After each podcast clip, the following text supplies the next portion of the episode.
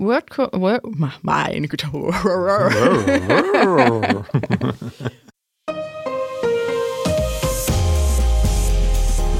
Herzlich willkommen zum Datenschutz Talk, Ihrem Podcast für die Themen Datenschutz und Informationssicherheit.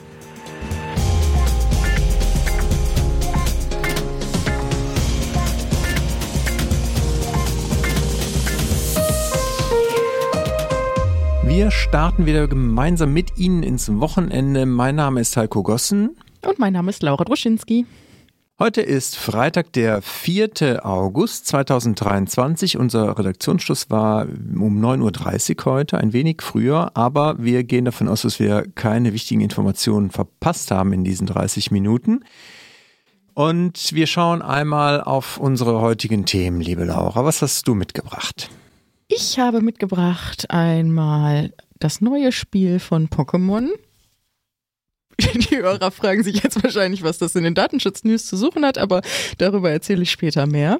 Dann befasse ich mich mit der neuen Kryptowährung WorldCoin und zu guter Letzt eine Änderung bei Apple macOS. Gut, also wir finden einen Datenschutzbezug bei dem Spiel und sind nicht der neue Spiele-Podcast. Das ist schon mal, glaube ich, eine wichtige äh, Randinformation. Vielleicht wollen wir auch einfach neue Zuhörer gewinnen. Ja, ja. können wir mal versuchen.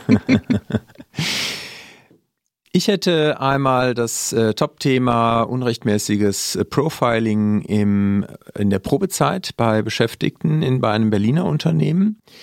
Und wir wundern uns äh, ein bisschen über eine Entscheidung zum Thema gehackter E-Mail-Account und warum vielleicht doch die doppelte Zahlung des äh, Autokäufers notwendig ist. Und zum Schluss hätte ich noch einen Lesetipp. Also, liebe Zuhörer, ihr merkt, Sie merken schon, wir haben heute eine äh, etwas kürzere Folge. Es war nicht so viel los diese Woche. Außer es kam in einer halben Stunde noch was, aber dann haben wir es halt leider nicht auf dem Zettel. Dann haben wir leider, oder dann haben wir nächste Woche mehr. Das stimmt. Das genau. ist ja nicht verloren. Also das, was heute natürlich noch kommt, ist dann nächste Woche wieder mit drin. Also von daher, es geht nichts verloren. Es dauert vielleicht nur ein paar Tage länger, bis Sie dann von uns darüber erfahren. Bevor wir aber einsteigen, vielleicht noch äh, einen kleinen Hinweis. Unser Team sucht äh, weiterhin Verstärkung. Deswegen verlinken wir auch in den Show Notes nochmal die Seite, wo man sich über die Migosense und über die Karrieremöglichkeiten bei uns informieren kann. Wir suchen unter anderem eine Datenschutzberatung, wo es ja wie bei vielen, äh, die im Datenschutz tätig sind, ja oft um nicht nur rechtliche Themen geht, sondern auch um technische und organisatorische. Und wir, glaube ich, können da schon durchaus spannende Kunden und Projekte bieten, aber vor allen Dingen ein cooles Team. Absolut. Und natürlich insbesondere eine fachliche Entwicklung. Ich glaube, wir können uns, wir brauchen uns da nicht zu verstecken. Auf keinen Fall. Und ähm, ich verrate mal so viel es ist noch keiner dümmer rausgegangen hier bei uns, als er reingekommen ist. Aber ich finde einen Benefit, den sollten wir vielleicht auch nicht äh, verschweigen, den können wir auch mal erwähnen. Es gibt natürlich auch bei der Migosense eine Be Möglichkeit zur Beteiligung am Unternehmen und insbesondere am Unternehmenserfolg. Ich glaube auch etwas, was nicht jedes Unternehmen bietet. Und ja. Laura ist ganz überrascht. Wusstest du das noch nicht? doch, doch, natürlich, natürlich. Ist ja eine super Sache. Ja, dann würde ich aber sagen, wir starten mal mit äh, unserem Spiele-Review. Absolut. eine wunderbare Überleitung von der Unternehmensbeteiligung zu Pokémon. Da hätte ich auch nicht gedacht vor ein paar Wochen, dass das möglich ist. Und zwar habe ich die Nachricht mitgebracht, denn die Verbraucherzentrale und ja auch Datenschutzbehörden äußern sich derzeit kritisch zum neuen Pokémon-Spiel Sleep. Das ist die Schwester von Pokémon Go. Vielleicht kann sich der ein oder andere erinnern. Ich weiß gar nicht, ob das noch so gehypt ist, das Spiel, aber das war das, wo viele Menschen mit ihren Handys auf der Straße rumgerannt sind, um diese Pokémon wie nennt man das, Tiere zu fangen innerhalb dieser App. Und jetzt, äh, wie gesagt, gibt es da eine neue Entwicklung des Spieleanbieters. Und wie gesagt, mit dem Namen Pokémon Sleep. Und wie der Name schon vermuten lässt, geht es hier um das Thema Schlaf. Das heißt, man schläft besser ein, wenn man Pokémons jagt im Traum? Nein, Heiko, wenn du besonders gut schläfst, bekommst du eine große Menge an Ingame-Währung, die du dann wiederum zugunsten des Spiels einsetzen kannst. Wie gesagt, Schlafgewohnheiten werden hier von den App Nutzern ausgewertet. Wie funktioniert das? Man aktiviert ähm, das Mikro am Handy und die Aufnahmefunktion ähm, startet das Spiel und legt das Handy auf die Matratze, während man seiner Nachtruhe nachgeht. Das äh, in der App wird dann ein Schlaftagebuch geführt, also ähm, beispielsweise wie viele Minuten man zum Einschlafen gebraucht hat, aber auch wie viel Zeit man in Halbleicht und Tiefschlaf verbracht hat. Und außerdem zeigt, zeigen auch Diagramme an, wie viel Dezibel das Handy im Zeitverlauf gemessen hat. Umso besser der Schlaf, umso mehr Belohnung, also umso mehr Währung bekommt man dann. Und wie gesagt, Verbraucherzentrale zweifelt zwar die Richtigkeit der Daten an. Ich glaube, das können wir schon gut nachvollziehen aus technischer Sicht, dass vielleicht nur das Handy neben, neben anlegen vielleicht nicht ganz so zuverlässig ist, was die Auswertung angeht. Nichtsdestotrotz ist natürlich die Erfassung der Informationen über das Schlafverhalten aus datenschutzrechtlicher Sicht sehr kritisch zu betrachten. Und immer mehr Datenschützer sagen hier nun auch, ähm, entgegen der Angaben des Anbieters, dass es sich hier um Gesundheitsdaten handeln könnte oder handelt in Bezug auf Artikel 9 DSGVO, insbesondere weil man natürlich auch mit den Daten dann wiederum beispielsweise Auswertungen fahren könnte zum Thema Schlafstörungen. Aber auch natürlich kritisch zu betrachten ist das Thema gesprochene Wort im Schlafzimmer. Also ich würde jetzt, glaube ich, nicht unbedingt wollen, dass man aufzeichnet, was ich so im Schlaf rede. Aber gut, es gibt ja Leute, die sagen, sie haben nichts zu verbergen. Und was natürlich den Datenschützern, aber auch der Verbraucherzentrale ziemlich sauer aufstößt, ist natürlich die Zielgruppe der App, denn das sind natürlich Kinder. Also ähm, die, das Spiel zielt natürlich hier auf eine junge Fangemeinde ab und der App-Anbieter macht sich hier auch wieder sehr leicht. Also die Nutzungsbedingungen sind mit einem Erwachsenen zu lesen, lässt sich hieraus entnehmen und eben äh, wie bei vielen Apps auch wird sich halt hier frei gemacht von einer direkten Einwilligung, sondern geht halt hier davon aus, ähm, bei Zustimmung in die App, dass auch hier auch die Zustimmung des Erziehungsberechtigten vorgelegen hat. Laut der Datenschutzerklärung darf Pokémon Sleep Daten auch ins Werbenetzwerk teilen, beschränkt dies jedoch auf die Schlafdaten an sich, nicht auf die Audiofiles. Ob das jetzt besser ist, sei jetzt mal dahingestellt. Ebenso sei es wohl angeblich ähm, der Fall, dass halt bei Minderjährigen diese Weitergabe der Daten ausgenommen wird und ebenso wurde hier ähm, eine weitere Schutzfunktion laut des Anbieters eingerichtet, nämlich dass Minderjährige ihre Daten dort nicht mit Freunden teilen können. Kritik wird natürlich laut, warum denn überhaupt Pokémon diese Daten oder der Pokémon-Anbieter diese Daten überhaupt bei sich speichert. Also das ob das wirklich zwangsläufig notwendig ist, das auf den eigenen Servern zu haben. Und die Pokémon-Pressestelle äh, schrieb jetzt auch ähm, im Laufe der Woche, dass eben es keine Gesundheits-App sei ausdrücklich, sondern rein die Schlafdaten zu Unterhaltungszwecken genutzt werden sollen. Finde ich auch ganz spannend, sich davon so frei zu machen. Und sie sagen halt, die App kann auch grundsätzlich ohne diese In-App-Währung gespielt werden. Aber wie gesagt, immer noch mit dem Hintergedanken der Zielgruppe. Ob das jetzt natürlich Kinder so, so äh, überblicken können, was die Datenverarbeitung angeht und dann natürlich auch die Verantwortlichkeit, was das Thema Einsetzen der Währung angeht. Also es gibt, gibt auch hier wieder die Möglichkeit in der App natürlich auch mit echtem Geld Dinge zu kaufen. Und äh, was ich hier erschreckend fand, ist, dass der teuerste Kauf wohl ähm, in der Android-Version rund 97 Euro kostet. Also für ein so ein Sonderfeature. Das ist schon irre. Jetzt, warum ist das äh, denn jetzt so ein Thema? Ähm, gelauncht wurde das Spiel äh, Mitte Juli am 17. und es hat schon eine Million Downloads. Also es ist schon irre. Die baden-württembergische Aufsichtsbehörde wurde auch von der Verbraucherzentrale dazu befragt und Ermittlungen laufen hierzu wohl nicht. Es sind auch erstmal keine Untersuchungen vorgesehen, aber die Datenschutzbehörde richtet sich an die Nutzer und sagt, sie können sich ja beschweren und dann würden sie loslaufen. Also mal sehen, ob das vielleicht auch jemand mal tun wird. Ja, gilt abzuwarten. Ich meine, das ist natürlich einerseits freie Entscheidung der User grundsätzlich, ob sie das halt machen möchten oder nicht, aber bei Kindern ist natürlich schon ein bisschen schwierig. Absolut. Ja klar, das zielt natürlich jetzt wieder auf, ab ähm, so viel Bildschirmzeit wie möglich zu generieren. Was ich schon nachvollziehen kann von den Forschern, ist halt dieser auch grundsatzkritisch Gedanke jetzt wie, weniger datenschutzrechtlich, aber halt auch zu sagen, ja, das ist dann nun mal, das Spiel zieht darauf ab, dass es der erste Gedanke am Morgen ist und der letzte vorm Einschlafen. Also großes Suchtpotenzial. Ja, nachvollziehbar. Dann schauen wir einmal nach Berlin. Die Berliner Beauftragte für Datenschutz und Informationsfreiheit, Maike Kamp, hat gegen ein Unternehmen Bußgelder in Höhe von insgesamt 215.000 Euro wegen unrechtmäßiger Verarbeitung von Beschäftigtendaten verhängt. Ein Unternehmen, das unzulässigerweise auch sensible Informationen, zum Beispiel über den Gesundheitszustand einzelner Beschäftigter, verarbeitet hat oder aber auch Interessenslagen, zum Beispiel zur Betriebsratsgründung. Die müssen nun einen, ähm, haben jetzt nun diesen Bußgeldbescheid bekommen, der noch nicht rechtskräftig ist, so viel sei dazu gesagt.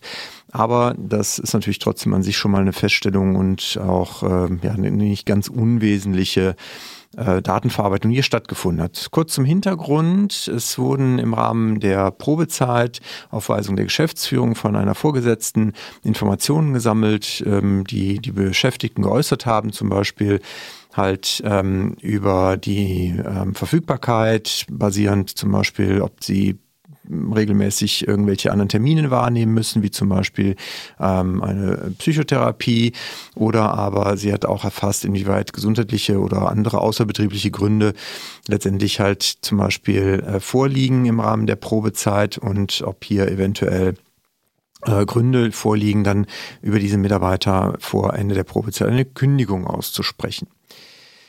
Die eine der Betroffenen oder eine Betroff, ein Betroffener hat sich bei der Aufsichtsbehörde beschwert. Daraufhin hat Maike Kamp oder die Aufsichtsbehörde halt entsprechend dann die Prüfung eingeleitet. Die haben wohl diese Angaben teilweise wohl selber auch gemacht in Gesprächen. Allerdings war nicht transparent und den Betroffenen auch nicht bewusst, dass diese Daten entsprechend weiterverarbeitet werden und dann zu so einem Profil letztendlich auch in Tabellen zusammengefasst werden mit am Ende auch einer Einstufung in Richtung kritisch, sehr kritisch, äh, inwieweit man hier eventuell halt eine Kündigung aussprechen sollte. Deswegen kommt die Berliner Datenschutzbeauftragte zu dem Ergebnis, dass die Verarbeitung der erhobenen Daten in den beanstandeten Fällen nicht rechtmäßig war und hat aber insgesamt auch drei Bußgelder, nicht vier Bußgelder verhängt, ähm, einmal wegen der unrechtmäßigen Datenverarbeitung, das größte, und dann drei weitere Bußgelder, die zusammen rund 40.000 Euro machen. Und da wird es jetzt auch nochmal, finde ich, für die Praxis besonders relevant, nämlich ein Bußgeld unter anderem wegen der fehlenden Beteiligung der betrieblichen Datenschutzbeauftragten, dann nochmal eins wegen verspäteter Meldung einer Datenpanne und, und das glaube ich ist auch etwas, was vielleicht in der Praxis oft unterschätzt wird, eins wegen fehlender Erwähnung der Liste im Verarbeitungsverzeichnis. Das Ganze wurde natürlich auch nochmal einsortiert, in wie das bewertet wurde, inwieweit halt der Verstoß auch schnell abgestellt wurde mit äh, Kooperation des äh, betroffenen Unternehmen und so weiter.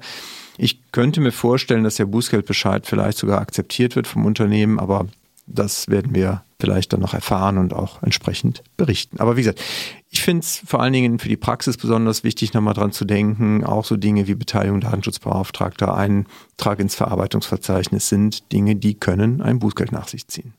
Ich finde die Frage nach der Beteiligung des Datenschutzbeauftragten ganz spannend. Also inwieweit das dann halt eben erfragt wird von der Datenschutzbehörde, ähm, inwieweit das vorher halt überhaupt stattgefunden hat und dann halt der DSB info, ähm, halt interviewt wird in dem Zusammenhang. Also das würde mich mal interessieren.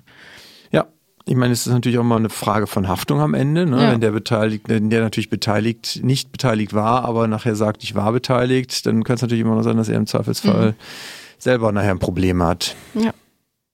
Weiter geht's. Weiter geht's. Weiter geht's mit meiner nächsten Nachricht und zwar die befasst sich mit der neuen Bitcoin-Währung WorldCoin. Diese hat nämlich eine sehr kritische Datenerhebungsmethode im Rahmen der Legitimation vorgesehen, zu der sich jetzt die Datenschutzbehörden aus Frankreich, Großbritannien und auch aus Deutschland kritisch geäußert haben. WordCo Word meine Güte. WorldCoin ist ein Projekt, bei dem echte Menschen von Bots unterschieden werden sollen, in dem ihre Scans zur Identitätsprüfung verwendet werden. Hierfür wurde eigens ein Gerät entwickelt, was sich Orb nennt und das vermisst den Augapfel so genau, wie bisher es nicht möglich war, laut den Entwicklern dieses Geräts. Das Verfahren wurde entwickelt, um das äh, Bitcoin, nicht Bitcoin, doch Bitcoin-Netzwerk, Bitcoin-Währungsnetzwerk, so besser gesagt, zu schützen, vor Kriminellen zu schützen. Und die Sicherheitstechnik verspricht eben mit den biometrischen Daten des Iris-Scans jeden Menschen eindeutig identifizierbar zu machen. Die Gründer hatten natürlich auch andere Möglichkeiten erwogen des Schutzes des Systems, beispielsweise Personalausweise zu scannen, aber das war für sie keine Alternative, weil sie eben der Meinung sind, dass Personalausweise oder Pässe, grundsätzlich Reisepässe auch, gut zu fälschen seien und auch 50 Prozent der Menschen auf der Welt keinen hätten. Ihr Ziel ist es, so viele Menschen wie möglich hier dem System zugänglich zu machen. Und auch äh, Alternativen wie E-Mail oder Telefonnummern seien nicht sicher, sodass am Ende ihre logische Konsequenz war, den Iris-Scan zu verwenden. Fand ich eigentlich ganz süß in dem Interview, dass sie darauf so eingegangen sind und äh, keine weiteren Alternativen vorgebracht haben. Aber nun gut. Das Bayerische Landesamt für Datenschutzaufsicht hat laut Reuters in dieser Woche bereits im November letzten Jahres die Ermittlungen aufgenommen. Ergebnisse hieraus gibt es noch nicht. Jetzt fragen Sie sich sicherlich, warum denn die Bayern bei so einem ähm, großen internationalen Projekt die Frage ist ganz einfach. Im Entwicklerteam, der Hauptentwickler ist ein Deutscher, den es zwar irgendwann in die USA verschlagen hat, aber durch Corona gab es mehrere Gründe, die dafür sprachen, dass es dann ein Büro in Erlangen war, wo die Hauptentwicklung stattgefunden hat, so dass eben der Sitz in Deutschland äh, unter anderem zu verzeichnen ist. Auch ganz spannend fand ich, dass wohl in der Münchner Fußgängerzone das erste Mal dieses Gerät genutzt wurde und die ersten WorldCoin-Kunden dort ihre Iris scannen konnten irre. Also war bisher mir überhaupt nicht bekannt, laut dem Artikel aus dieser Woche. Ja, aber deswegen, hier sitzt der der Ursprung halt auch in Deutschland. Michael Will hat sich eben dazu jetzt auch äh, zwischenzeitlich geäußert. Wie gesagt, Ergebnisse der Ermittlung gibt es noch nicht. Aber er ist weiterhin der Meinung, dass diese Technologie eben noch nicht etabliert sei und auch noch nicht gut genug analysiert sei, um hier eben äh, einen Einsatz bei der Übertragung von Finanzinformationen begründen zu können. Auch die äh, französische Datenschutzaufsicht sieht hier bei der Methode der Datenerhebung ja sehr fragwürdige Techniken und auch die Briten haben ähnliche Bedenken geäußert, sodass auch hier davon ausgegangen wird, dass Ermittlungen stattfinden werden.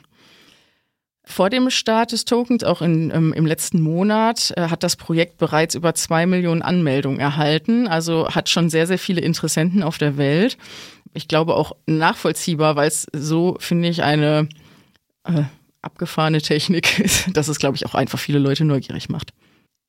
Ja, also ich höre ja schon wieder die Kritiker, die sagen, äh, kaum kommt mal was aus Deutschland äh, an neuer Technologie, dann wird's gleich wieder vom Datenschutz kaputt gemacht. Aber ja, wir werden sehen. Also ich glaube, auch das sind ja Dinge, die grundsätzlich auch datenschutzrechtlich sicher wahrscheinlich irgendwie lösen lassen, wenn sie denn halt vernünftig und auch mit den entsprechenden freien Entscheidungen der Betroffenen im Zweifelsfall gemacht werden. Ja, und die Sensibilität der biometrischen Daten halt gewahrt wird und wenn man es vor Angreifern schützen kann. Richtig. Nun gut, wir werden sehen und berichten. Ich komme zu dem nächsten Thema. Das OLG Karlsruhe hat zugunsten eines Autoverkäufers nach Hack seines E-Mail-Accounts entschieden. Dein äh, Autoverkäufer, nein, andersrum, ein Autokäufer hatte ein Auto gekauft, telefonisch, für rund 13.500 Euro und die äh, Rechnung auch nach Übersendung der Rechnung per E-Mail an äh, ein Konto überwiesen. Er hat allerdings zwei E-Mails bekommen mit derselben Rechnung, nur bei der zweiten war in der Fußzelle ein anderes Konto angegeben. Und obwohl in dieser zweiten E-Mail auffällige sprachliche Fehler drin waren und er dort auch anders als am Telefon gesiezt wurde, zahlte der Mann auf dieses fremde Konto, was aber halt einer Privatperson gehörte, die überhaupt nichts mit dem Verkäufer zu tun hatte. Jetzt hat der Verkäufer natürlich sein Geld haben wollen und sein Auto loswerden wollen und hat deswegen auch geklagt. Der Käufer hat allerdings gesagt, naja, du hast deinen E-Mail-Account schlecht geschützt und deswegen, und ich habe ja bezahlt, auch wenn vielleicht aufs falsche Konto, aber ich habe bezahlt und war deswegen der Meinung, dass er jetzt seine Rechnung bezahlt hat und deswegen ihm das Auto zusteht. Aber der äh, Verkäufer hat es natürlich anders gesehen und entsprechend gesagt, ich habe das Geld nicht bekommen und deswegen kriegst du das Auto nicht. Das Ganze ging also vor Gericht, erst vor das äh, Landgericht Musbach und ähm, dort sah man das halt ähnlich wie der Käufer, hat also hier so ein bisschen die Schuld beim Verkäufer gesehen. Das OLG Karlsruhe hat aber in der Berufung jetzt andersrum entschieden und gesagt, nee, das Geld floss auf ein Konto, das dem Verkäufer nicht gehörte und deswegen hat man halt auch den Leistungserfolg seitens des Verkäufers nicht herbeiführen können. dementsprechend sieht es halt erstmal hier keinen Anspruch auf das Auto beim Käufer.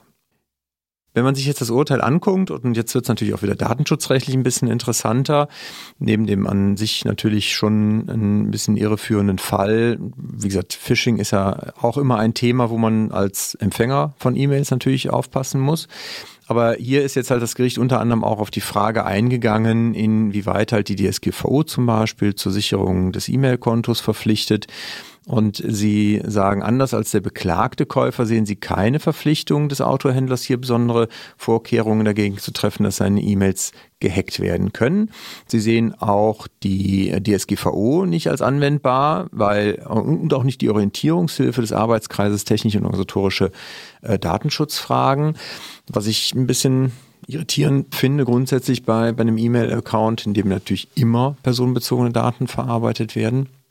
Aber sie sagen halt am Ende ist es halt ähm, schon mit den Maßnahmen, die der Verkäufer getroffen hatte, also Virenscanner, Firewall, ähm, erstmal nichts anderes vereinbart worden und deswegen wäre hier auch keine Pflichtverletzung erstmal zu erkennen und es fehlt halt der Nachweis einer Pflichtverletzung des Verkäufers. Es konnte wohl nicht geklärt werden, wie es jetzt tatsächlich zu dieser gefälschten E-Mail kam. Man hat sich halt mit ein paar Fragen der Verschlüsselung beschäftigt und dass es hier auch ja letztendlich nichts vereinbart war, dass aber auch der Käufer nicht dargelegt hat, dass er überhaupt verschlüsselte E-Mails äh, empfangen kann. Von daher, man hat so ein paar technische Sachen abgeklopft, hat auch das Thema ähm, TLS und Transportverschlüsselung mal, mal diskutiert, was jetzt aus meiner Sicht hier nicht wirklich einen, einen Schutz geboten hätte. Aber lange Rede, kurzer Sinn. Das Gericht hat gesagt, der Käufer könnte versuchen, Schadensersatz geltend zu machen, aber er kann halt nicht darauf bestehen, das Auto jetzt herausgegeben zu bekommen, weil er gezahlt hat, sondern er muss halt letztendlich das Auto nochmal bezahlen und kann dann versuchen, Schadensersatz geltend zu machen. Ja, spannender Fall. Also, wie gesagt, wo, wo sind halt auch die Eindringlinge ja auch, oder wo war das Einfallstor am Ende des Tages und wie schon gesagt, wird jetzt nachzuweisen, dass man es dann natürlich auch mitbekommen hat als Händler, ist natürlich auch schwierig.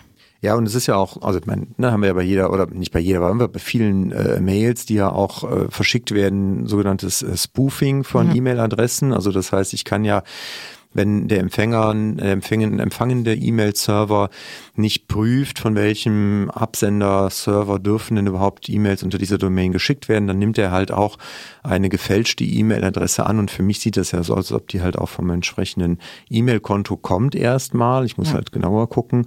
Und das sind natürlich Sachen, die können wir halt gar nicht beurteilen, ob vielleicht auch sowas hier Hintergrund war. Und dann hat der Verkäufer auch tatsächlich keine Schuld daran. Ja ja, nehmen wir jetzt so klassische Phishing-Bankmails. Also kann ich jetzt ja streng genommen ja auch nicht hingehen und jetzt die Commerzbank verklagen, weil ich da jetzt irgendwo Geld hinüberwiesen habe. Richtig, ganz genau. Cool. Weiter cool. geht's? Weiter geht's. Deine Bühne. Ich habe eine kleine Information mitgebracht zu einem Apple-Update für macOS, ähm, das am vergangenen Montagabend eingespielt worden ist. Und zwar scheint es hier jetzt ein sicherheitsrelevantes Problem bei den Datenschutzeinstellungen zu geben. Laut Nutzern fehlen wohl laut nach diesem Update im Bereich Datenschutz und Sicherheit der Systemeinstellung des Betriebssystems nahezu alle Möglichkeiten, den Zugriff von Apps auf Ortungsdienste zu kontrollieren. Also die Liste scheint wohl nach dem Update leer zu sein. Anwendungen, denen man zuvor Ortsdatenzugriff erteilt hatte, tauchen in der Ansicht, wie gesagt, überhaupt gar nicht mehr auf. Es scheint derzeit keine Möglichkeit geben, ähm, diesen Bug zu umgehen. Apple hat da eben versucht, zahlreiche Sicherheitslücken zu stopfen, und man geht jetzt halt eben davon aus, dass bei der Behebung dieser Fehler eben das Problem bei den oder die, das neue Problem bei den Systemeinstellungen ausgelöst hat. Also wer hier dieses nutzt, hat leider gerade keine andere Möglichkeit, als es irgendwie hinzunehmen und zu hoffen, dass Apple bald eben nachsteuert. Aber ein Blick da rein macht auf jeden Fall Sinn. Oder halt eben, äh, vielleicht hat man das Update auch noch nicht gemacht. Vielleicht schiebt man es nochmal sicherheitshalber, auch wenn das eigentlich keine Empfehlung sein sollte, weil die anderen Sicherheitslücken wahrscheinlich eher überwiegen werden. Wichtiger, guter Hinweis. Dann komme ich direkt zu unserem Lesetipp oder ja, ein, ein möglicher, äh, eine mögliche äh, Lesetipp für alle, die es interessiert. Und zwar Bettina Geig, die Landesdatenschutzbeauftragte Nordrhein-Westfalen, die hat auf ihrer Webseite ein Interview veröffentlicht, wo sie sich zum Thema KI und Datenschutz äußert. Das ist auch relativ äh, kurz, also das ist jetzt auch nichts äh, Formatfüllendes fürs Wochenende. Aber was ich nochmal ganz interessant fand, war, dass sie gesagt hat, hat, dass sie sich auch grundsätzlich vorstellen kann, dass KI zum Beispiel bei Unternehmen unterstützend wirken kann, um Auskunftsansprüche nach Artikel 15 DSGVO gegenüber den Betroffenen äh, zu erstellen. Und das ist natürlich was, das kann vielleicht auch schon mal ein ganz guter Impuls sein für das eine oder andere Unternehmen, was sich dem Thema widmet. Und deswegen, wie gesagt, wir verlinken es in den Show Notes und wer mag, schaut da mal rein. Damit sind wir für heute durch und entlassen Sie in hoffentlich ein schönes Wochenende. Danken Ihnen, ich danke dir natürlich auch ganz herzlich, Laura. Danke ebenso. Und nicht vergessen, karriere.miosense.de für alle, die hier im Team mitarbeiten möchten, sich das vorstellen können oder auch mal informieren möchten, sind herzlich willkommen, uns zu schreiben. Alles weitere auf der Seite karriere.miosense.de. Und bis dahin würde ich sagen, bleiben Sie uns gewogen und auf bald. Bis bald.